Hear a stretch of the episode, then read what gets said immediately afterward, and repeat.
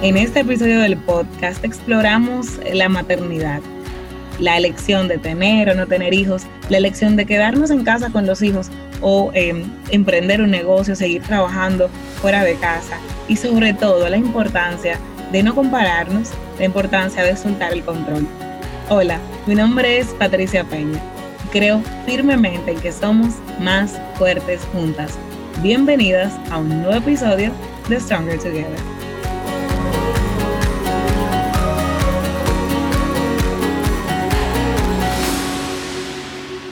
El día de hoy nos acompaña una invitada super mamá, Mónica Lechern.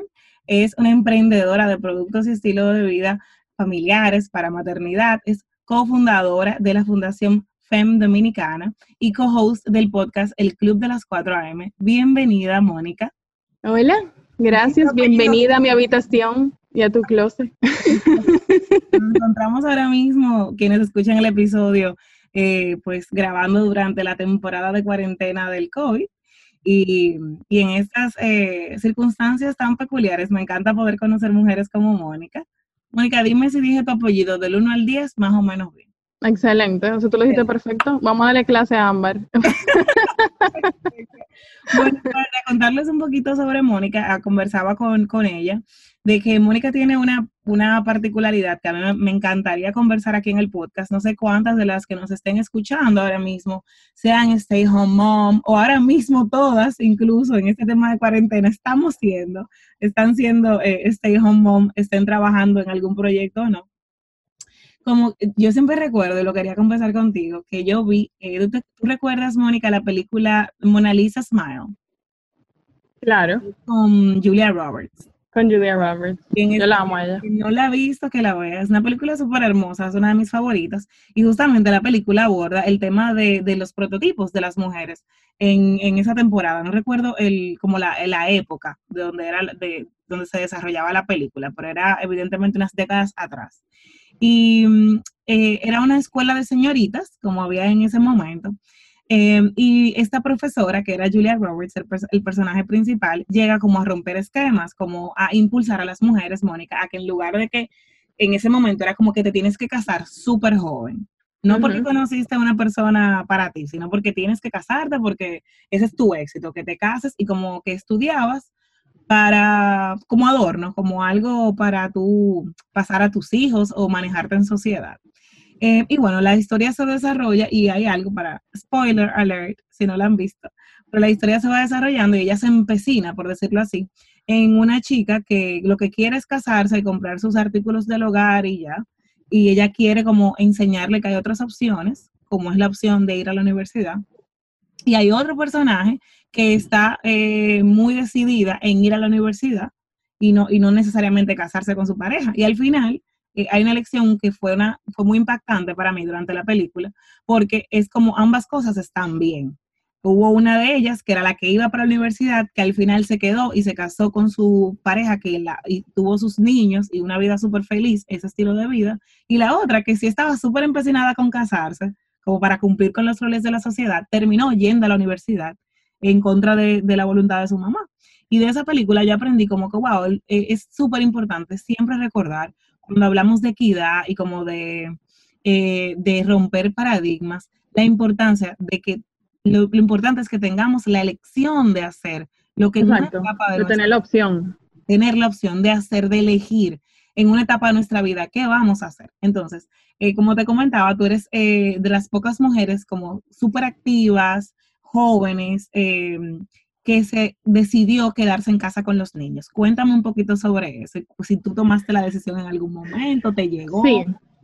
Bueno, mi historia es un poquito diferente porque yo, eh, yo estaba trabajando en una empresa, eh, o sea, un, empleo fijo, un empleo de oficina, súper, eh, tú sabes, como steady, tenía ese, ese ingreso mensual súper bien, no sé qué, pero yo tenía, yo tenía amores con mi esposa ahora.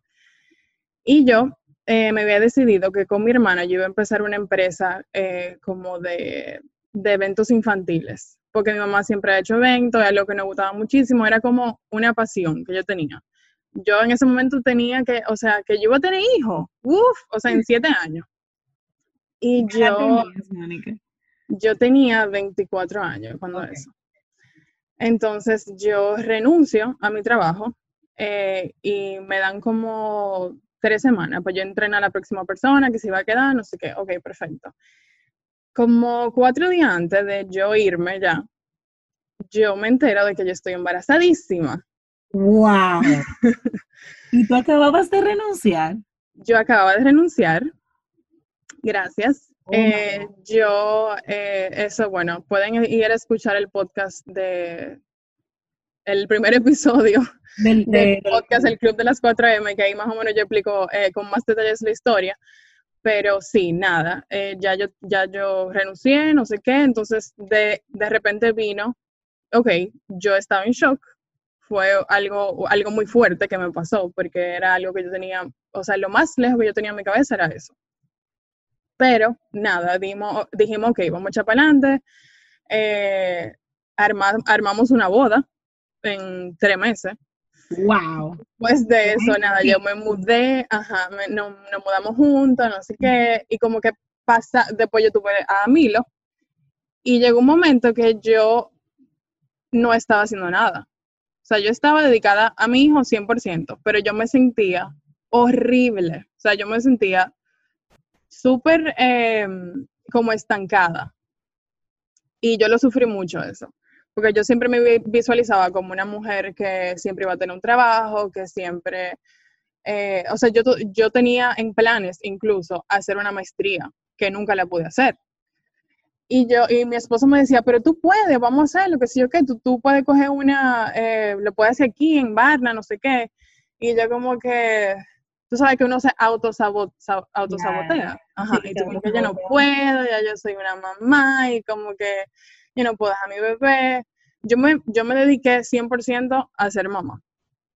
Eh, y entonces, nada, eh, yo lo que, lo que yo quería encontrar era algo que me, permitía, me permitiera flexibilidad para yo poder ser mamá 100%, no, bueno, 100%, no va a ser mamá siempre, pero tú sabes, como que poder dividir mi tiempo eh, de una forma donde yo no me sintiera tan culpable, porque entonces uno se siente culpable si se va y se va a, una oficina de 8 de la mañana a 5 de la tarde y te siente culpable si no. Ah, entonces la culpa de la mamá que está dejando al niño y del otro lado es la culpa de la mujer que está dejando la profesión. Exacto, es así mismo. Entonces, yo tuve varios episodios eh, en, yo misma, en mi cabeza, de que yo estaba como, ¿qué yo estoy haciendo? O sea, una crisis existencial totalmente. Entonces, después de eso, yo, ¡pam!, quedé embarazada de nuevo. Pero ese, dijimos como que, ok, ese, ese galo que fue mi segundo bebé, nosotros dijimos, mira, vamos a tener nuestro segundo bebé, vamos a ya, eh, no a salir de eso, porque uno nunca sale de eso, pero como que vamos a cerrar esa etapa de estar embarazados, de la lactancia, no sé qué, y vamos a echar para adelante. Pues quedo embarazada de Galo, y como al año quedé embarazada de nuevo, o sea, yo soy la mujer más fértil del mundo. Gracias. Entonces, nada, después algo... Tres años embarazada. Yo duré como cuatro años entre embarazo y lactancia. Wow. Grave. Entonces, yo, tú sabes que yo dije, mira, la vida es algo que uno hace muchos planes, pero eh, la vida te, te, tira unas, unos curveballs que tú dices, espérate, no, esto es lo que me tocó, pues entonces vamos a darle, vamos a, buscarle la vuelta. Entonces, yo ahí empecé a buscar proyectos, eh, empecé a trabajar con mi esposo en algunos proyectos, eh, empecé hace una galletita de lactancia que todavía las hago, que se llama una, una mini empresa que tengo que se llama Mukis, que hasta ya tengo hasta empleado. Buenísimo, yo las Entonces, sí, han sido como que varios proyecticos que han ido como que de la mano con, con el, o sea, el momento de la vida que estoy en el presente, o sea, el momento del, que estoy viviendo. Entonces, nada, ha, ha sido como cogiéndolo literalmente el día a día. Y qué bueno, Mónica, que tú eh, pasó, pasaron como tres milagros no planificados. Sin embargo, es increíble que nosotros hacemos lo máximo con lo que tenemos. O sea, yo no me imagino ahora mismo a Mónica sin estos tres, eh, estos tres bebés hermosísimos y la forma en la que tú has logrado, no solamente a través del podcast, sino a través de tu misma marca personal, o sea, de tu mismo Instagram, conectar con madres, con madres jóvenes, e inspirar muchísimo, porque sé que, o sea, sé que lo haces, tengo contacto con tu comunidad y sé que lo haces. Tienes el podcast y también cómo han surgido esa buena emprendedora, eh, las galletitas y me dijiste que tienes también otro, otro proyecto. Tengo otro proyecto que es de, eh, se llama Costa, es ropa eh, tropical para niños. Ahora estamos sacando una línea de Mommy and Me. Y bueno, las, esos dos proyectos han sido creados por pura necesidad mía. O sea, por ejemplo, la galletita de lactancia era porque yo estaba desesperada, no lograba eh, producir leche para mi bebé, entonces me puse a buscar recetas, empecé a inventar y de repente hago esta galletita, se la, mis amigas como que tú tienes que vender esto, pues yo le mandaba a mis amigas y ella como que esto está funcionando, no sé qué, yo no sé qué fue lo que tú le pusiste, pero véndele, no sé qué, entonces como que empezó así, como que bueno, está bien. De repente yo tenía una fábrica de galletitas en mi casa. Y entonces eh, después buscamos una cocina, no sé qué. Entonces con lo de la ropa de los niños también, o sea, yo vivía buscando una ropa que fuera fresca, eh, que fuera fácil de ellos mismos aprender a ponerse, la quitarse, la que creciera con ellos. Eh, nosotros eh, lo hacemos como que, que, tienen diferentes niveles para que, para que no la deje tan rápido, porque tú sabes que los niños, o sea, duran dos meses usando un, una ropa. exacto, una ropita. Entonces, ha sido así. Está chulísima, que yo veo a tus niños en las fotos, porque me encantan, siempre las veo. son de, son de, de este proyecto. Las que son como... Eh, sí, esas, esa, seguro las particulares, son unas piezas de ropa que yo no identifico como de ninguna pieza. Exacto, esas son aquí, son hechas eh, aquí en República Dominicana, eh, y es un proyecto que tengo con mi prima, que también tiene un bebé, y ella vino por donde mí con la idea, y yo, yo no puedo creer que tú me estás llamando, porque yo, o sea, fue como que, la, se juntaron todos los, los tú sabes, y fue como, ha, sido un proyecto en equipo con su esposo y mi esposo también, eh, y nada, es algo que me encanta y estoy muy contenta, muy contenta por eso. Pero te iba a decir que sí, o sea, uno, uno, yo pasé por muchas épocas difíciles, porque también yo me comparaba mucho. Mm. Yo, mis amigas no estaban en tener cuando a mí me pasó cuando a mí me pasó, o sea, cuando yo quedé embarazada, cuando a mí me pasó esa tragedia, o sea, o sea, no, lo que te quiero decir es como que yo me sentía muy sola, yo me sentía que yo estaba en el limbo, porque mis amigas yo veía que seguían progresando, que había una que estaba haciendo una segunda carrera, una que la estaban promoviendo en el trabajo, y yo como que ahí, quedando embarazada, quedando embarazada, quedando embarazada. Entonces también me comparaba con otras mamás que tal vez sí esperaron hasta los, qué sé yo, hasta una edad un poco más eh, avanzada para tener sus hijos, pero ya tenían entonces eh, todo lo del lado del profesionalismo ya como que más sets que yo. Entonces también me comparaba con eso, como que yo nunca estaba como que, espérate, como que uno siempre se quiere meter en una casilla. Y la casilla eres tú misma que la tienes que armar, porque es con lo que a ti, es con lo que tú tienes, con las herramientas que tú tienes, con lo que te ha tocado vivir. Y me pasaba también que por los medios sociales, eh, eso me añadía un poco más de presión. Entonces a mí me pasaba que yo ponía fotos de mis hijos y la gente me decía, pero, wow, ¿y tus hijos no lloran? ¿Y tus hijos comen de todo? ¿Y, y ustedes siempre están felices? ¿Y ustedes van a la playa? ¿Y ustedes se ven súper bien? ¿Y tú y tu esposa? ¿Y qué sé yo qué? Y yo como que, espérate, eso no es lo que yo eso no es, yo no quiero ser eh, una persona que, que le ponga presión a otra, tú sabes, como que esto es lo que tú tienes que ser o lo que sea. Entonces, cuando vino el proyecto del... Perfecta, o sea, exacto. esto que tú ves aquí. Exacto. Entonces, cuando vino el proyecto del club, yo dije, este es el momento perfecto para yo poder tener otro tipo de plataforma donde yo me pueda comunicar con las personas y hablar de la realidad. Porque por Instagram es muy difícil tú comunicar eso yo lo intento, pero por ejemplo, lo que sé yo, a mí me, a mí me gusta subirme fotos bonitas y los niños riéndose.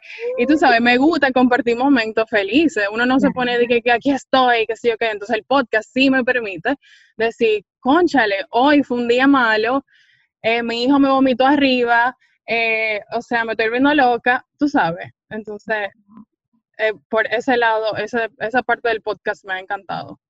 Qué bueno. Entonces, Mónica, una pregunta, ok. Eh, me encanta hablar con madres porque como no, no soy mamá y estoy, ya soy de las, seré de las mamás maduritas, ya tengo 30 años.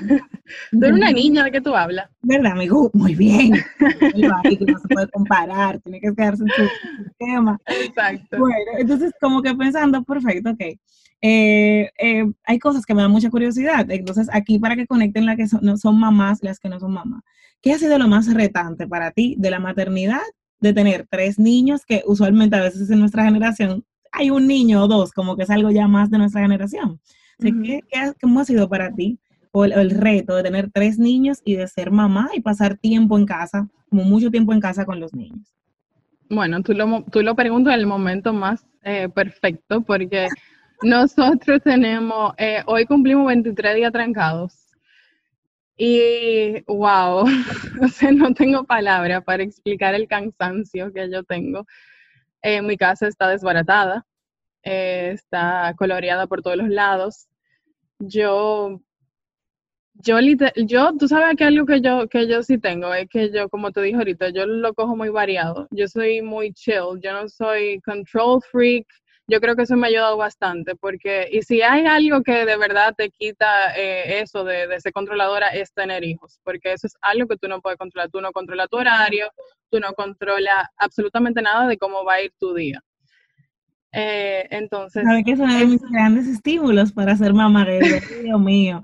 Yo puedo ser, em, yo soy muy flexible pero sí en algunas cosas soy controladora, como que, como que me gusta tener días productivos, lo que para mí es productivo, ¿verdad? O me gusta eh, eh, tener la casa limpia, eh, tener las cosas. Despídete de eso. Ajá. Entonces, como que, wow, digo, en lugar, o sea, como que le da un significado, y agradezco tanto escucharlo de ti, de decir, bueno, pero es que en lugar de ver esto como algo negativo, de que yo voy a perder esas cosas, es lo, lo quiero ver como que va a comenzar una etapa en mi vida donde yo voy a aprender a soltar ese control. Y, óyeme, tú te expandes como ser humano. Eh, porque cuando tú lo tienes todo controlado, tampoco es que tú estás feliz todo el tiempo. O sea, como quiera hay, nada. como quiera hay días malos, como quiera hay retos, como quiera, eh, y como, ok, dentro de, este esquema de tener, tú, tú, tienes tres niños, tú tienes en tu biografía eh, under five, ¿verdad? ¿Cuál es? Three under five, exacto. Dime así como que, mira, Patricia, el reto más grande es este y la satisfacción para ti más grande es esta. El reto más difícil es poder eh, dedicarle igual de tiempo, porque son tres. Y todos los cursos, todas las charlas, todas las coaches eh, de maternidad, lo que te dicen es, tú tienes que dedicarle tiempo sola. ¿Tú lo oyes? Ellos gritando. Es importante que el podcast. Ajá. Eh, ellos, eh, se supone que tú tienes que pasar tiempo sola con, cada uno de tus hijos, tiempo de calidad. Y más en estos, eh, en este mundo donde nosotros vivimos, que todo es huyendo, todo es rápido, entonces tú llegas a la casa y es, vengan, siéntense y no sé qué, o sea, no, se supone que tú tienes que con cada hijo dedicarle mínimo 20 minutos al día de ustedes dos solos, ustedes dos. Es muy difícil porque son tres con menos de cinco años, se llevan un año y once meses y después un año y medio entre los tres. Y ellos los tres están en una etapa donde dependen mucho de mí y donde quieren estar arriba de su mamá. O sea, ellos aman a su papá con locura, pero yo no sé si es verdad porque no tengo hembra, pero son varones y quieren estar pegados como, o sea, una cosa, o sea, grave fui, evidentemente, muy necesitada de mi mamá como todo niño, pero mi, memoria es ser muy apegada a mi papá, en extremo. Es verdad. y hay algo ahí, ¿verdad? Exacto, ahí hay algo, todo el mundo me lo dice. Busca su complemento, como que los, buscan su complemento en mamá y tal vez nosotros buscamos nuestro complemento en papá, y por eso son relaciones muy importantes, como el rol que jugamos Sí, los dos roles son muy importantes, o sea, el rol de la mamá y el rol de la papá, el rol del papá. Y, mira qué interesante, o sea, si tú tienes ese, ese momento a solas, que es bien retante, ya lo veo, porque ser tres, una hora al día y organizar esa hora para que sea posible. Pero esa relación que tú estableces eh, individual les va a regular mucho a ellos como adultos, acorde a lo que yo he visto en psicología y yo misma he vivido a través de terapia y demás, sus relaciones y su autoestima y todo eso. claro. Decías. Exacto, entonces eso es muy importante. Pero llega un punto que tú, eh, tú no tienes tiempo, o sea, es humanamente imposible. hay muchos días que son demasiado. O sea, yo, un día eh, común en mi casa es, yo nos levantamos, eh, el desayuno, no sé qué, todo es rapidísimo, vamos, la ropa, no sé qué, súper estresante en la mañana. Eh, los grandes se van con mi esposo, mi esposo los lleva al colegio y yo llevo al bebé al colegio. Y entonces después de eso me paso el día dando vueltas, o haciendo el podcast, haciendo diligencia, entonces ya me da la hora de recogerlo. Lo, recojo al bebé y después voy con el bebé a recoger a los dos grandes. Llevo a mi casa. Manejas una foto, Mónica. Tú manejar un video manejando con los tres pequeños, todos los Ajá. ¿Qué se arma ahí? Eh, bueno, peleas, salen cosas volando, cosas, eh, o sea, ya tú sabes, mi carro es, eh, uno encuentra de todo ahí adentro. o sea, después de eso vamos a la casa, comemos, eh, nos preparamos para la clase de las tardes, eh, entonces vamos a la clase de la tarde, yo me la paso en el carro la mayoría del, día.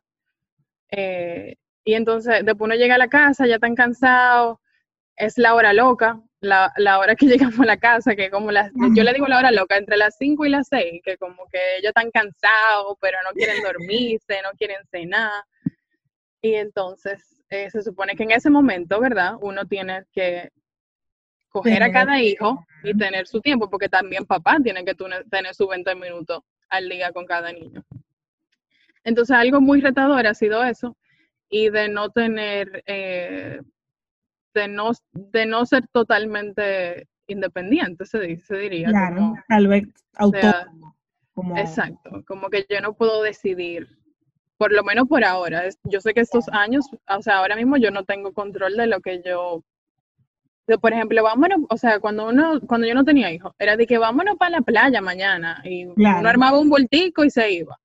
Ahora no, o sea, esto es, ok, en dos fines de semana nos vamos a la playa, vamos a hacer la lista que hay que llevar, vamos a hacer la maleta, las medicinas, no sé qué todo es un esquema que yo no estaba acostumbrada a eso. Nadie está acostumbrado a eso. Y, yo creo que nadie nunca está preparado para ser, para no ser dueño de su tiempo.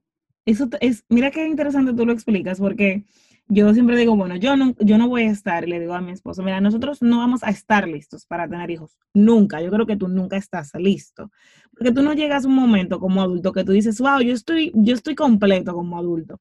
Em, y me encanta porque tú lo acabas de explicar de una manera muy, muy fácil de, yo, de yo conectar con eso.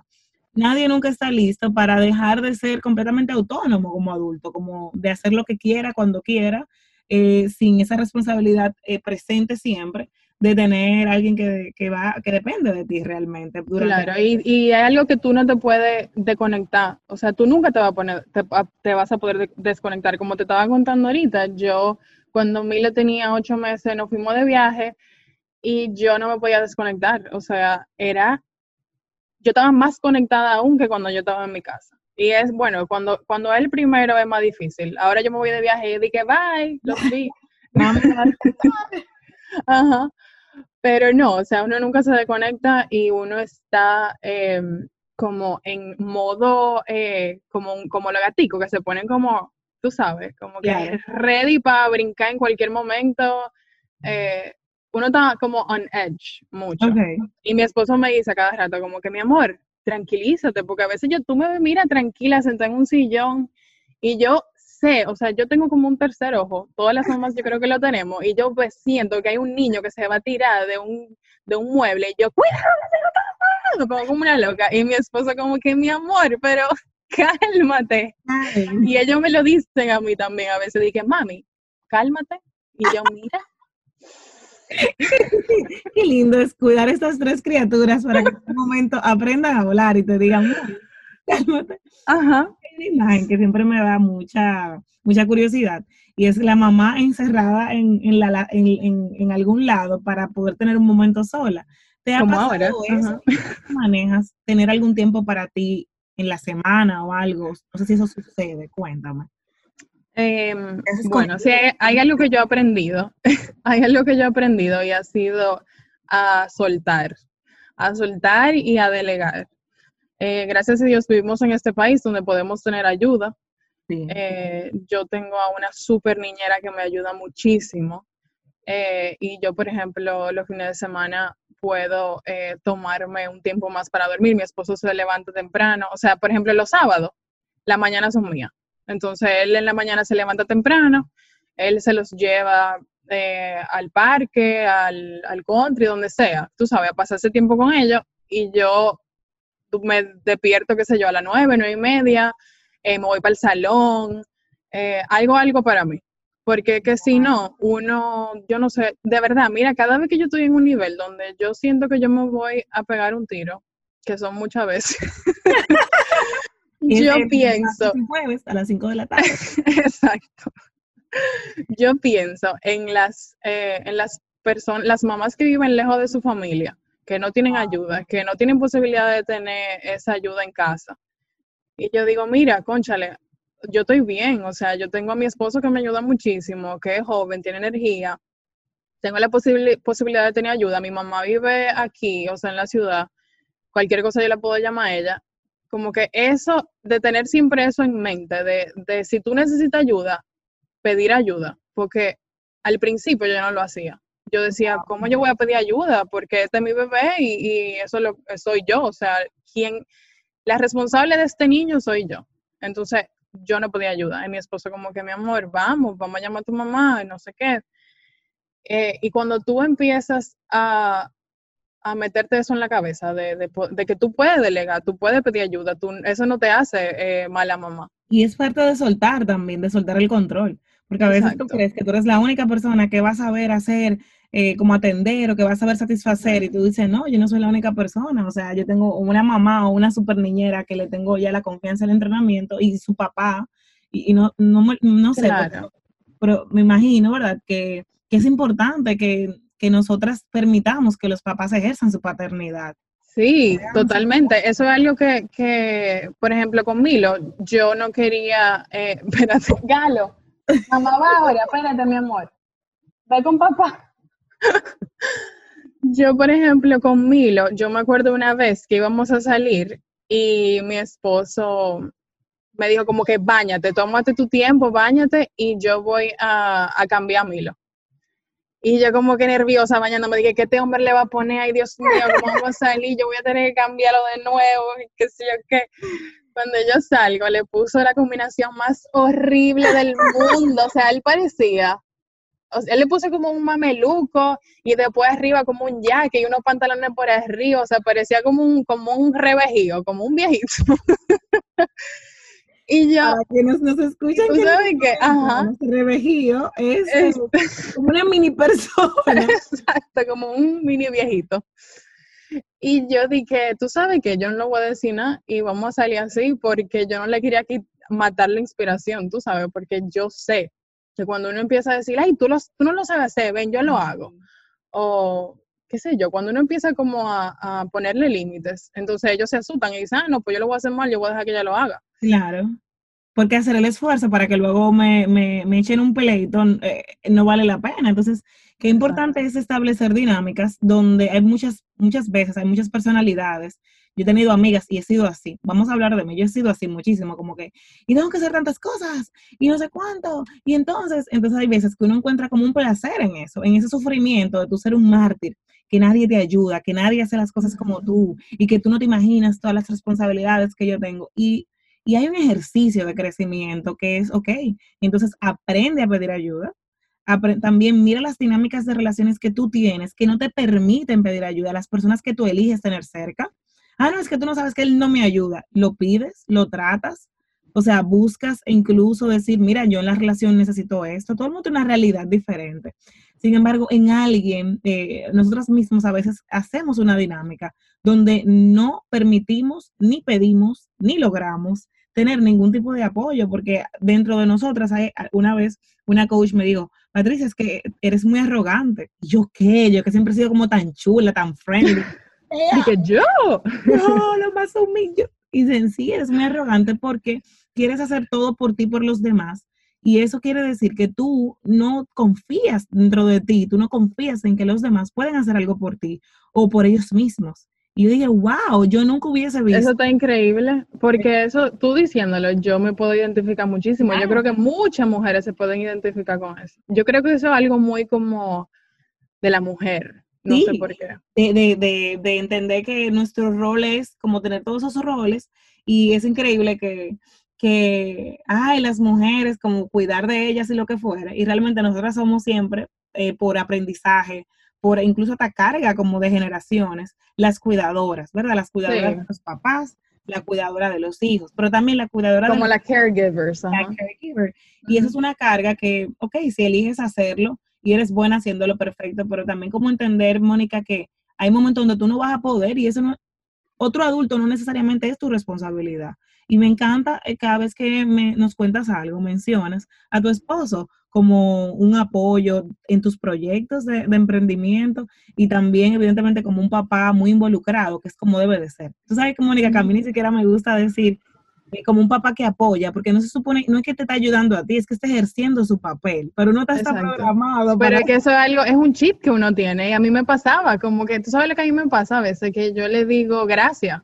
Sí. Como yo le doy la gracia, o sea, es que él se quedó con el niño en lo que yo me bañaba y cuando yo salgo yo como que hay gracia y después yo digo, pero ¿por qué yo le estoy dando la gracia? Y él también me lo dice, tú no me tienes que dar la gracia. Pero mira qué importante, yo... Pero es algo que uno tiene en la cabeza. Y, bueno, señores, ¿verdad? Los chips son difíciles de remover, lo importante es tener conciencia y, buscar er, pasarle a nuestras próximas generaciones y a nuestro entorno, pasarle un chip más actualizado. Porque a mí me pasa en la casa, Mónica, que eh, y, me imagino que quienes nos están escuchando eh, ahora mismo, o sea, estamos los dos haciendo los quehaceres, él se va haciendo la carne, él lava los platos, yo, o sea, hacemos todo entre los dos, pero aún así hay cosas que yo le digo, wow, o sea, cuando él termina de arreglar toda la cocina, le digo, wow, mi amor, gracias. Y yo digo, yo gracias por tu casa. Pero yo vengo de un esquema donde eso no era posible y hay una parte de nosotras, las mujeres, que creo, y sobre todo latinas, Mónica, que no podemos evitar sentirnos agradecidas por tener una pareja que, eh, no, que haya roto con el esquema del, machismo, de la masculinidad tóxica y sea realmente papá y sea realmente eh, eh, amo de casa y sea realmente involucrado. Pero al mismo tiempo yo digo, tenemos que darnos el crédito de que supimos elegir, porque es una elección. Sí, porque yo conozco, yo tengo muchas amigas que, no pueden decir lo mismo, tú sabes. Y me imagino que es muy retante para ellas, o sea, porque al final... Sí, porque sienten que tienen eh, mucha más carga. Eh, pero yo creo que eso está cambiando mucho. Yo creo que la que, o sea, la mayoría de los esposos de mis amigas sí están súper involucrados, son los que más cocinan, mis amigas no saben cocinar. Eh, Yo creo que hay que hacerlo así para, para repartir la carga más automática. De que, sí, ajá, exacto. De que, ajá, ajá. El problema es que ensucian todo. O sea, mi esposa es un sándwich y ensucia la cocina entera. Y yo, amigo, pues no haga nada, mejor. Me pareciera escuchar a Félix aquí, porque él es quien sufre lo contrario. Él dice, es verdad. Yo soy la que hago un desastre para cocinar y él es quien friega. Y entonces, hablando sobre eso y sobre esa masculinidad positiva, qué buen ejemplo, ¿qué ha sido de verdad? Porque yo me he dado cuenta que yo pienso en cuando sea mamá, yo pienso en una niña. Porque no sé, tal vez como somos mujeres, se nos hace más fácil pensar en eso, y que peinarlas y que no sé cuándo. No que yo sepa mucho de peinar, pero bueno. Tú vas a aprender después de esta cuarentena a peinar. Tengo el mismo moñito. Y luego me digo, wow, ¿cómo es ser un mom of boys? Una mamá de puro varones. Sí, bueno, yo, eh, es muy raro, incluso yo lo dije en uno de nuestros episodios, eh, que yo había escrito en un diario cuando yo era chiquita, yo tenía como 14, 13 años, no me acuerdo, como que yo siempre me visualizaba siendo mamá de varones, porque yo en el colegio tenía muchos amigos varones y como que siempre me llevaba muy bien con ellos, para mí era más fácil como que tener una conversación, eh, aunque yo, yo tengo una hermana que es mi mejor amiga de, o sea, ajá, peleábamos mucho cuando éramos chiquitas, pero ella es mi mejor amiga. Y tengo muchísimas amigas hembras, pero qué sé, yo no sé, siempre, y yo lo escribí, como que yo voy a tener eh, solamente varones, no sé qué. Wow. Y yo, ajá, como que yo lo, yo lo vi, incluso, o sea, me da esta vergüenza decirlo, porque yo no sé si la gente me va a creer, pero yo escribí que yo iba a tener tres varones. yo escribí que iba a tener tres mm. varones y que a los 30 años iba a cerrar la fábrica. Yo no he cerrado la fábrica, pero yo espero no tener más, ¿verdad? Digo, no sé, no voy a decir que no, no sabemos. Ok, yo me soñé anoche que mi esposo estaba embarazado, no sé qué significa eso, si alguien lo sabe, que me diga. Cualquiera que por favor nos pueda dar un comentario en Anchor o en las redes sociales de que de una interpretación que andamos buscando el sueño de Mónica, está embarazado, lo vamos a agradecer muchísimo. Exacto, por favor, alguien que me explique. Yo me soñé que mi esposo estaba embarazado de una hembra y que él me lo escondió, que él me lo escondió. Y hasta que... yo le vi la barriga, yo dije, ¿y esa barriga? Y él dije, vamos a tener una hembra. Y yo, ¿qué? Y me desperté. Yo creo que es que como tú dices, bueno, como yo la mujer solo he dado varones y ya queremos una hembra, vamos a probar que se embarace él. Puede ser eso, puede ser eso. Pero fue muy friki ese sueño para ti. Muy friki. Demasiado. Yo me levanté, vi, yo le, hasta le miré la barriga, yo me dije, está muy bien, está muy bien. fue muy real. Pero nada, yo escribí eso en un diario, que yo iba a tener tres varones y que yo iba a cerrar la fábrica a los 30. También escribí que me iba a ir a la luna, eso no ha pasado. Eso no ha pasado. Aunque a veces vivo en la luna. Me dan ganas a veces cuando los niños están rebeldes irte a la luna. Uy, me da mucha ganas de montarme en un, en un cohete y largarme. ¿A qué recurres, Mónica? En momentos como de alto, alto estrés o frustración, en esos momentos donde tú dices, ¿qué está pasando? ¿Qué yo voy a hacer? ¿A qué recurres? ¿En qué te refugias? Em, me ha pasado que yo he gritado como una loca, que ah. es, o sea, eso no puede, eso no, no es una opción hacerla, no es una opción hacer eso delante de los niños, porque eso no va a ayudar en nada. Eh, porque es, uno es humano al final del día, o sea, por más que yo, trato de implementar la crianza positiva en mi casa, pero hay momentos donde uno pierde el control, donde uno ya, o sea, ya se ha bajado el nivel, le ha preguntado, le ha preguntado cómo se siente, que le da eh, eh, una foto con todos los sentimientos para que el niño elija si está feliz, está, o sea, uno hace de todo, pero llega un momento donde tú pierdes el control. O sea, tú nada, eso, o sea, te descontroles y tú no sabes qué hacer. Entonces, algo que yo sí he aprendido que es separarme. O sea, yo digo que ya yo, yo me doy cuenta porque ellos obviamente no se dan cuenta porque son niños cuando ya las emociones están mucho más, eh, tú sabes, saliendo. Cuando yo me doy cuenta que yo me estoy poniendo así, entonces yo digo, vengo ahora, me tranco, me tranco en mi habitación, me tranco en el baño, en mi closet y, o sea, empiezo a hacer respiraciones. Si tengo que llorar, lloro, eh, grito, si tengo que gritar. Eh, básicamente eso, es como que... En lugar de, alejarme. Con ellos, como que, que, que a veces el, el, el, no ser... Y una cosa importante, porque me encanta lo que tú dices de, de mostrarles las emociones y que ellos lo identifiquen Mónica, muchísimas veces nosotros como adultos somos muy analfabetas a nivel emocional. Muy, o sea, no sabemos cuándo estamos enojados. Yo he hablado con personas que están enojados, que me dicen, no, porque tal cosa. Y yo he cometido el error de decirle, oye, entiendo que estés enojado. No, yo no estoy enojado. Yo no estoy enojado. Pero el, enojo e, es una emoción normal, o sea, no está mal estar enojado. Entonces, muchas veces, primero, e, es una cosa increíble que yo pienso mucho en la maternidad, como que el ejemplo más grande y la crianza positiva, lo, más impactante va a ser lo que tú tienes para ofrecer como ser humano. No puedes apoyar a tus niños a regular sus emociones, identificarlos, si tú no, has, no te has dado la oportunidad de hacer ese trabajo. Y claro, bueno, cuando yo, cuando yo cogí el, primer taller de crianza positiva, yo sentía que era como un trabajo de instro, ¿cómo se dice? Introspección. Exacto, eso mismo, gracias. Eh, Wow, qué difícil esa palabra, introspección. Ay, ya lo puedo decir. Inspección.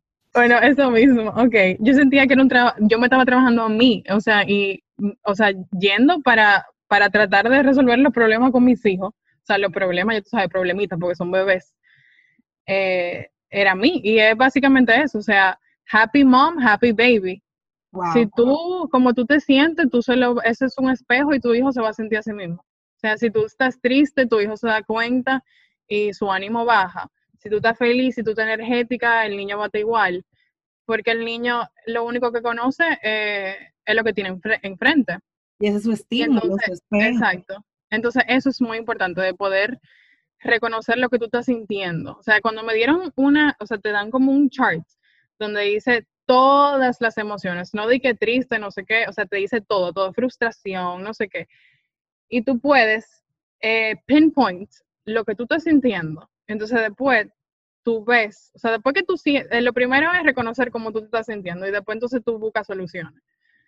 Y eso es básicamente lo que yo trato de hacer con mis hijos. Yo les pregunto cómo se sienten eh, y entonces ahí podemos más o menos, eh, pero con, con, cualquier disparate, tú sabes. Por ejemplo, no se quiere poner la ropa en la mañana, no, no, quiere cambiarse para ir para el colegio. Entonces uno tiene que aprender a buscar soluciones. Uno, ok, mi amor, no te quiere poner esta ropa, ven, vamos a buscar otra ropa vamos a elegir, tú le sacas opciones eh, para que el niño se sienta independiente, que se sienta que está tomando una decisión. Eso, eh, cuando ellos se sienten como que parte de la toma de decisiones, ellos entonces se ponen, se sienten importantes, se, se sienten felices, eh, se siente como que lo estamos tomando en cuenta, porque muchas veces uno hace eso, que uno ponte eso y cállate y eso es lo que te toca y, y eso es lo que te van a poner.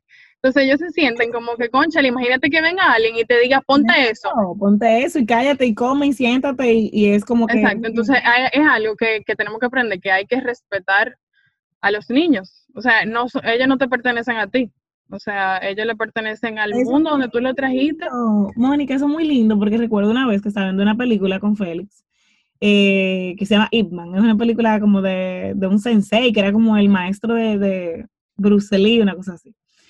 Bueno, vimos tanta película china en, esa etapa que Netflix se convirtió, se puso en chino, se puso en... No sé lo que era chino, pero no lo sabemos cambiar. ¿Pero película china o película japonesa?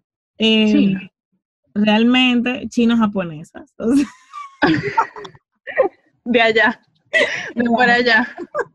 había algunas chinas, había algunas japonesas. Ok, porque la, el cine japonés es muy bueno. Es muy, es muy, muy bueno. Entonces, bueno, esa era China, la de la de Ip yo creo que China. Okay. Y bueno, él, cuando tuvo su primer niño, y es una, está basado en un personaje real, él le dice, a, él toma el niño y le dice como, eh, te voy a cuidar de ti hasta que tú puedas hacerlo. Como ese es un préstamo, o sea, mi, mi trabajo contigo no es poseerte, no es que tú eres mío, es que yo voy a cuidar de ti, es mi responsabilidad cuidar de ti. Cuando ya tú sepas cuidar de ti, y creo que es una, que es también ser adulto sanamente me he dado cuenta, es una, percepción muy personal basada en mis experiencias. Bueno, Félix la comparte conmigo también en mis terapias y en mi crecimiento.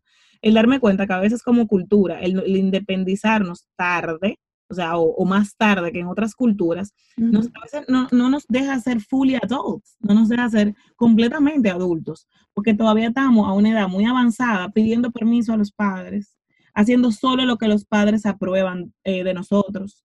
Eh, y tú te ves con treinta y tantos años que si no te has casado no consideras eh, mudarte sola, o sea, es una opción, pero el, el, tu poder como ejercer ser adulto tiene un nivel de independencia, un nivel de que no todo el mundo, incluyendo nuestros papás, van a estar de acuerdo con todo lo que yo haga, pero ya yo no puedo seguir pidiendo permiso porque no puedo crear mi propio estilo de vida. Como enseñarle a mis hijos en lo que yo creo, no solamente en lo que creen mis padres. Y claro, uno tiene mucho de lo que, de lo que aprendió de su casa, muchísimo, y es súper valioso. Y el respeto a los papás y, tenerle amor y estar con ellos, pero desde un modo consciente donde yo estoy eligiendo, mm, estoy tomando mis decisiones para mí y mis decisiones para mis hijos. Entonces, eh, eh, porque latino, o sea, como que venimos con el chip y, que somos de nuestros padres. Sí, incluso los latinos, yo creo que también como que nos crían con la con la responsabilidad de cuando tú crees que tú no vas a cuidar a nosotros. Para, como que, para eso. Exacto. y tú sabes que eso me pasa, que, que, para mí eso me lo encuentro extremadamente egoísta y yo no tuve hijo para eso, o sea, tú sabes. Claro. Eh, y yo creo que... Pienso como tú. Que eso es algo como generacional también. Sí, y algo, y fue como que tal vez no tuvieron la orientación de verlo de otra forma. Claro, y me pasa que por yo tener varones, me dicen, ¿y quién te va a cuidar? cuando tú seas vieja. La responsabilidad de una hembra. y me lo dicen muy seriamente. O sea, yo tengo una anécdota que yo estaba en el salón, yo estaba con mi hijo y me dicen así, o sea, a la clara, como que si tú no eres mamá de hembra, tú no eres mamá. Padre, y yo, Mónica. Y yo, ¿qué? Y yo con la ojera, sí, o sea, que no había dormido como una semana. Yo lo que, lo único que supe hacer es ponerme a llorar, porque yo soy cero conflictiva, yo no sé qué responder cuando me dicen algo. Claro. Yo, eh, Entiendo, es una personalidad. Sí, entonces después como que eh, me ha pasado mucho a eso, que me dicen, eh, nadie te va a cuidar. Eh, bueno, pues todo por estereotipo, tú sabes, porque mi hermanito, que es, un, que es el varón de mi casa, es el que más está pendiente de mi mamá. O sea, eso depende de cómo tú crías al final del día y el tipo de mamá que tú eres. Forma de, porque todos tenemos, mira, yo, yo soy la tercera, eh, de, mi, de mi casa y soy la más pequeña, tengo dos hermanos. Mis dos hermanos son mucho más apegados a nivel de follow-up, eh, llamar todos los días. Mi hermanito también. Yo soy una vez a la semana y chequen que tú necesitas de mí. O sea, ahora, por ejemplo, eh, fue como ustedes están yendo al súper, ¿qué están haciendo? Ay, mira, no pudimos ir la semana pasada porque ellos no nos piden ayuda, como que no les gusta cargarnos.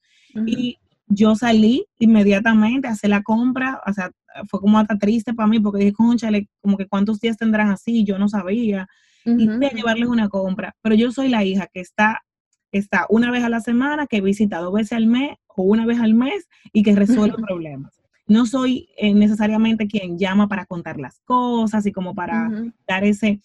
Entonces, ¿qué pasa? Primero, eh, que estamos cargando a nuestros hijos antes de nacer con roles que tal vez no van a acordar a su personalidad, que no van a acordar a sus fortalezas. Entonces, si tú me dices que yo soy una mala hija porque yo no llamo a mi mamá todos los días o porque eh, mis hermanos pueden ser más presentes que yo de una forma, eh, tú estás siendo muy injusto conmigo y muy injusto con ellos también, porque cada quien tiene, y al final, señores, son personas que, eh, que vamos a tener o que tenemos que uno, tiene, uno no sabe, o sea, realmente. Exacto, uno no sabe, uno, uno tiene el hijo que le toca, uno no tiene el hijo que uno quiere. Y, el, hijo que tú te imaginas que va a ser así, va a ser científico y va a tocar el piano y no sé qué, y el niño lo que quiere es darle golpe con un palo a una pelota, o sea. Como yo, Mónica, que le daba pelas con correas a, las paredes de mi casa todos los días. ¿Qué? ¿Por qué?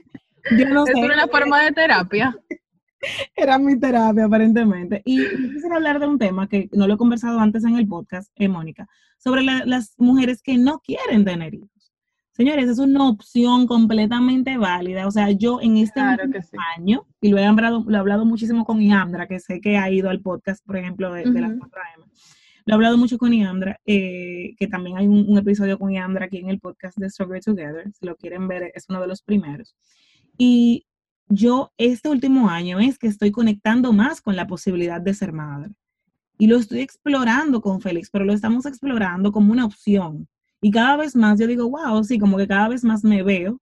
Eh, hasta ahora no he tenido como el wow, quedé embarazado, porque eso, no todo se controla. Hasta ahora yo he podido manejarlo, como que no, no soy tan fértil. Bueno, sí. Yo te puedo mandar un poco de mi fertilidad. no, está bien, Mónica, gracias. yo he podido manejar, porque obvio que no siempre se maneja y se controla. Pero mientras tanto, yo soy quien he tomado mi decisión. Y si tú ahora... Qué bueno que tú has podido tomar tu decisión y que tú no te has sentido, tú te has sentido presionada. Te yo me imagino que te preguntan muchísimo. Me preguntan mucho, pero eh, no, mi personalidad no es de presionarse. Yo muy rara vez me siento presionada por los demás. Qué bueno. O sea, mis suegros son los que están ya, y para mí es más molestoso que presionarme. O sea, me dan más ganas de no. Sí, es como que, ¡ah! Yo soy madre, bueno, no voy a tener nada, a ver qué tú vas a hacer. Y padres, y eso lo agradezco, porque tal vez con mis padres fuera diferente la dinámica, o sea, como me afectara, porque mis padres son muy respetuosos, son como bien respetuosos en ese sentido. Yo creo que ellos desde pequeños saben lo que tienen y dicen, yo mejor no le digo nada. Exacto. Pero de verdad que ha sido muy importante para mí el, reconocer que yo y, estar en una generación con acceso a informaciones y a modelos que me hacen entender que yo puedo tomar una decisión y que si mi decisión al final del día, además de las circunstancias, eh, arrojan que yo no deseo tener hijos, es completamente válido. Desde que yo me Completamente válido y completamente... Eh, Hola, y hay formas bellísimas de tú aportar a la humanidad. Tú puedes ser una mentora, Tú puedes ser una, eh, dentro de tu lugar de trabajo o de tu negocio, una mentora para tus equipos. Tú puedes eh, involucrarte de muchísimas formas para colaborar o dar eso que tienes para dar, que no sea necesariamente en hijos. Para nada. Importantísimo, Mónica, que Félix y yo desde que nos mudamos juntos y nos mudamos juntos eh, antes de casarnos, que también es algo no tan peculiar en nuestro país, o sea, no tan normal, perdón. Exacto. Muy peculiar en este país. exacto, es muy peculiar en este país. Y nosotros nos mudamos juntos eh, antes de casarnos em, y decíamos desde que nos mudábamos que no, que ya éramos una familia. Porque es que son una familia. tú puedes tener tu pareja y eso es una familia. Claro, y, legalmente también yo creo que es, o sea, tu familia. Y tú, puedes ser una mamá soltera y tienes una familia.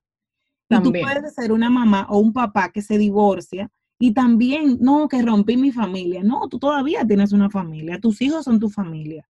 Eh, familia es ese núcleo con quien tú debes compartir tu vida y como que es súper importante porque me imagino la presión que viven. Yo que conozco, tengo amigas que se han divorciado eh, teniendo un niño y siendo jóvenes. La presión y el miedo de, wow, eh, no tengo la familia que todo el mundo tiene o que yo pensaba que iba a tener. Y, y o, o, al no querer tener hijos, sentirse altamente presionada porque ay, te vas a poner vieja, a mí me dicen de todo, te vas a poner vieja, tú lo vas a tener después de que ya tú estés vieja, eh, tú no vas a tener fuerza para jugar con tus hijos, ya tú sabes, me lo han dicho todo. Uno no tiene fuerza ahora, ¿qué es lo que están hablando? bueno, es lo mismo. Hablando de este tema de mujeres y de empoderarse y, y elegir, cuéntanos un poquito de tu Fundación FEM Dominicana. Bueno, como tú estabas diciendo, no muchas tienen la opción, tú sabes. Somos eh, privilegiadas.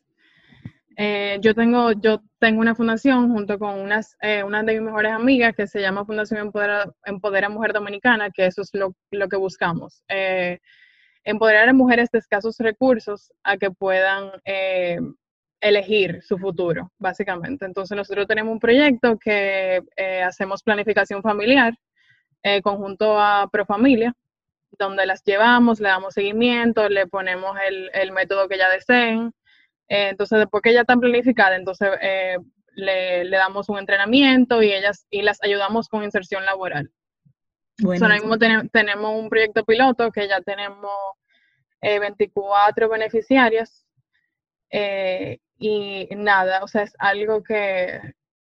¿Cómo es algo muy para ti? ¿Qué ha significado esa fundación en tu vida? Es muy, es muy, es como una experiencia surreal porque como a mí me pasó, que yo quedé embarazada sin elegirlo, o sea, sin decir, ok, vamos a tener un bebé. Eh, yo me sentía, o sea, en cierto modo identificada, pero no, no puedo decir eso, tú sabes, sería muy injusto de mí decir eso, porque tú sabes, yo tenía el apoyo de mi familia, cualquier cosa, o sea, yo tenía el poder de decisión sobre mi cuerpo en ese momento. Claro. Eh, en este país, lamentablemente, no hay educación sexual eh, las niñas crecen en un ambiente totalmente eh, tóxico donde sus donde son violadas por su padrastro, por su papá, por tíos, son el, logro mayor para ellas es casarse con un hombre que la mantenga. 100%. Es el mayor logro. Y entonces para nosotros era muy, eh, muy importante, que, o sea, queríamos ayudar de alguna manera, pero mm, eh, mi mejor amiga que se llama Gloria Benson, que fue como que la de la, de la idea y la que nos metió a todita en este lío, eh, ella siempre había desde el colegio como que peleado con eso. Y, nada, nosotras... Porque es una vocación, porque realmente em, es vivir una realidad que tú perfectamente pudiese evadir. Sí, y nosotras, o sea, nosotros lo que hacemos es que primero vamos al, nosotros ahora mismo estamos trabajando en Villa Altagracia, en un barrio de allá. Eh, nosotros tuvimos una primera reunión allá, fuimos, le hablamos, hicimos como una pequeña reunión entre mujeres de, la comunidad, le explicamos lo que era, o sea, ellas no, no saben nada, Patricia, o sea, no saben eh, qué es planificación familiar, ellas, ellas creen que es el condón, ella, ella entonces la, la T, a los esposos no le gusta porque la sienten cuando están teniendo relaciones, eh, que no, porque los maridos no la dejen ponerse nada, porque dicen que porque están cuereando por ahí. Eh, es horrible. Entonces, hay mamás, por ejemplo, de niñas de 14 años que dicen que sus hijas no están en eso todavía, eh, pero entonces la niña está con unos mini chorcitos en, la, en el colmado, bailando dembow con un hombre de 40 años. Entonces, es algo con que hay que romper, algo que hay que romper y yo creo que es la, planificación familiar y la educación y la educación sexual es algo es lo más importante. Tú sabes, para uno para un país poder progresar. Y, qué bueno que me encanta, Mónica, y agradezco mucho que nos regales eh, todo esto dentro del podcast. Em, porque lo primero es que como país no podemos progresar si la mitad de nuestra población no tiene la oportunidad de progresar. Y la mitad de la, de la población somos, son las mujeres y las niñas dominicanas. Y es muy, muy, e, es muy sencillo desde una posición de privilegio, señores. ¿Y qué es privilegio? Privilegio es que tú hayas tenido una familia y un, un esquema familiar, sin importar si viajaste o no, fuiste a Disney o no, donde tú vas al colegio, donde a ti no te permiten salir de noche en la casa, donde tú tienes un cuidador, eh, sea una, niñera, sea un, tu mamá, que está pendiente a ti, a que tú duermas a una hora, comas a una hora, vayas al colegio, y donde tú estás educándote en un ambiente sano para un niño y un adolescente. Y donde tú luego tienes acceso de educación para, si no tu familia, tú mismo, entender lo que es planificación y planificarte cuando comienzas a tener relaciones sexuales o protegerte de alguna forma. Y que si, si quedas embarazado, como decían, decías tú misma, Mónica, tú tienes un apoyo familiar y, eh, e incluso en la facultad de, de, echar para adelante, como decimos en República Dominicana, porque tienes una educación y, una formación que te permite eh, trabajar y te permite muchísimas cosas. Lo que muchas veces queremos juzgar desde nuestra posición de privilegio, porque es un privilegio y es, es una bendición, vamos a decirle, la realidad de nuestro país en masa. La realidad de nuestro país en masa, en el campo, en los barrios de nuestro país y de muchos países, sobre todo en Latinoamérica, es que todas estas niñas están primero con una estimulación de, de, cero hablar sobre las cosas más importantes de las cuales necesitan hablar, con una sobreestimulación de sexualizarlas. Eso que tú hablas de que para tú ser cool, tú tienes que tener los chores, tú tienes que bailar dembow, con un alto nivel de pederastría, de normalizar las relaciones sexuales y amorosas entre hombres mayores de edad y niñas. Señores, una niña es una niña de 14 años y no es que ella quiere, Mónica, porque muchas veces las personas no tienen sensibilidad en este tema y dicen, sí, pero son ellas que quieren. Es la educación que han tenido, las opciones que tienen. Es su propia madre diciéndole, tú lo que necesitas es buscarte un hombre que nos mantenga y que nos ayude, mira cómo yo estoy.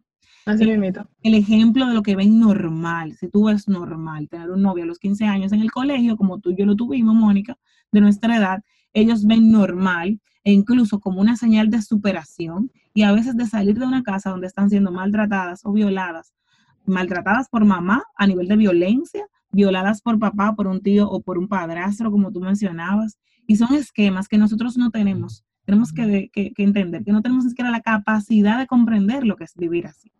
Yo, que lo comparto siempre, crecí en Cristo Rey, crecí en un barrio de mi país. Sin embargo, vengo de una familia que venía del campo, con una formación muy diferente a la formación de, quien, de las demás personas que vivían en el barrio. Con valores. Ahí, Pero yo tenía un microclima, Mónica. Mi microclima, usted va a un colegio privado, usted duerme, come, no sale, no baila eso, no se pone eso. Y donde dentro de todo lo que mis, mis padres tuvieron fue una educación fenomenal donde yo estuve protegida todo el tiempo, protegida. Eh, ahora yo pude ver más de cerca el panorama y para mí no es ajeno, sino todo completamente sensible, de, del matrimonio infantil, que es simplemente, señores, una, una mujer, una niña, un niño, se da realmente en el caso de las niñas de menor de edad, pues se casa con una persona mayor de edad. Es una locura, como eso todavía es legal aquí. O sea, el matrimonio infantil es legal. Y lo han tratado de pelear y, no hay manera. Y hay mujeres en la Cámara y esas mujeres votan, en, o sea, votan a favor del matrimonio infantil. ¿Y por qué? Porque los niños tienen derecho a enamorarse también, según ellos. Una locura. Eh, los niños tienen derecho a enamorarse, pero todavía, como ustedes saben, no tienen las facultades para tomar un tipo de decisión. Imposible, o sea, Es la misma razón por la que no toman, es la misma razón por la que no manejan, es la misma razón por la que no tienen un documento electoral y no votan. Y es la misma razón por la cual no... O sea, no puede votar, pero te puede casar y puede tener hijos. Yo no entiendo la lógica. No la entiendo. Es muy importante, y sobre todo las mujeres que, que estamos aquí teniendo este tipo de conversaciones, que entendamos que el machismo, que la masculinidad tóxica, que el tema del patriarcado no es un tema de los hombres, es un tema de un sistema conformado por hombres y por mujeres, donde nosotros todos debemos desaprender Debemos de salirnos de nuestra zona cómoda y ver las cosas como son para poder impactar. Y hablando de, maternidad, Mónica, como lo hemos hablado durante, el podcast, tener un mejor país, una mejor comunidad que dejarle a nuestros hijos. Así mismo. Y tú sabes que, que, ese momento donde yo, o sea, cuando yo pienso en ellas, y yo me imagino, o sea, en su posición, que me hubiera pasado lo mismo, que yo a lo, yo tenía 24 años, yo era una vieja, ya, ya yo me había graduado de la universidad, yo tenía un trabajo, tú sabes. El promedio es de 14, 15, 16. Exacto, pero imagínate, o sea, tú en esa posición, que tú quedes embarazada, viviendo eh, en esas condiciones, yo, o sea, es algo que yo no, puedo, no me puedo ni siquiera, eh, no me puedo imaginar, o sea, me muero. Y yo me quería morir yo, como una vieja de 24 años, con un trabajo, con una familia que me apoya, con, un novio que estaba dispuesto a lo que sea, que, que yo me quería morir en ese momento. O sea, imagínate esas, esas niñas. Entonces, eso, eso me empujó muchísimo. Que le dicen, porque a mí me lo llegaron a decir, yo te mato si tú quedas embarazada. La educación sexual que reciben las niñas dominicanas es la siguiente. Si tú quedas preñada, tú eres un cuero, que es como eh, una, persona promiscua, por decirlo así, que no sean del país, si tú quedas preñada, que es embarazada, tú eres mala, tú no sirves y yo te voto o te mato. Señores, el terror, primero toda la carga de la responsabilidad está sobre ti, porque quien queda embarazada eres tú. No hay una persona que, que embarace, que tome la, la carga de la responsabilidad. Y para colmo, entonces, el no te doy herramientas para educarte, para que tengas educación sexual. Tampoco te voy a propiciar un ambiente donde tú puedas eh, tener un buen ejemplo de lo que es un modelo a seguir en cuanto a ser adolescente, ser niño, y sobre eso te vas a vivir asustada y aterrada, y claro que te vas a ir con cualquier persona, hombre, adulto, lo que fuere, porque tú dices, bueno, me van a matar de todas formas o me van a botar de mi casa de todas formas. Claro bueno tomarnos siempre momentos para tener ese tipo de conversaciones, porque dentro de nuestro privilegio, dentro de nuestro, nos podemos pensar que ya las cosas no son así, y las cosas son exactamente así. Así mismo, como para la mayor parte de la población de nuestro país y para la mayor parte de las niñas y de las mujeres en nuestro país. De verdad, eh, qué bueno que están haciendo esa labor en FEM Dominicana quienes quieran visitar la página de FEM Dominicana y donar o ser parte como voluntarios, eh, la página es femdominicana.org. Sí. Eh, femdominicana.org y también tiene un Instagram fem.dominicana. Creo que involucrarnos eh, con, este tipo de iniciativas tan importantes, Mónica, un poquito de nuestro tiempo y de, de nuestro dinero, de lo que sea que tengamos para dar, es espectacular. Te agradezco muchísimo poder compartir eh, con nosotros maternidad, elección. Ay, sí, eh, gracias. de verdad que fue todo un Ya pasó una hora. Ya pasó una hora. Ay, Dios. Eso que estábamos hablando desde antes, ya tú sabes. Eh, creo que esa fue de las conversaciones donde... La puerta llena de crayola. Oye. Un saludo a todas las madres que tienen por ahí las paredes llenas de crayola ahora mismo. Exacto. Mónica, quisiera que cerráramos con un último word of advice o consejo para eh, mujeres primerizas o mujeres que, eh, madres o madres en general, y uno también para las mujeres eh, en general que todavía no tienen hijos o, no saben si van a tener hijos. ¿Qué tienes para ellas? Yo lo diría, yo diría que como hemos estado diciendo en el episodio, suelten, o sea, las que, las que están embarazadas, que, van que son primerizas o que van a, están a punto de dar luz, eh, suelten, deleguen, pidan ayuda, eh, piensen en, en, piensa en ti, no piensa solamente en tu bebé, porque tú, eh, tú influyes mucho en tu bebé. Y si tú estás feliz, tu bebé va a estar feliz. Créeme, que lo he vivido. ¿Y cuál es el otro consejo? Para, para las mujeres como yo, que todavía no, no son mamás. para las que todavía no han tenido, eh, duerman, aprovechen, vean películas, eh, hagan lo que ustedes quieran hacer con su tiempo, eh, pero, pero no tengan miedo, porque es lo más lindo del mundo, o sea, y es, y es muy chulo, como que tú todavía no has vivido eso y, que, y tú sabes que tú lo vas a vivir. Ah, eh, como un buen avance, como tú tienes algo muy lindo. Exacto, exacto, como que wow, yo todavía no he hecho eso y lo voy a hacer y es el sentimiento más increíble del mundo, como que no hay nada que te hace sentir así. Es algo que es muy especial. Gracias, Mónica, de verdad. Gracias, Patricia. Ha sido un súper placer nuevamente haber podido conversar contigo. Igualmente.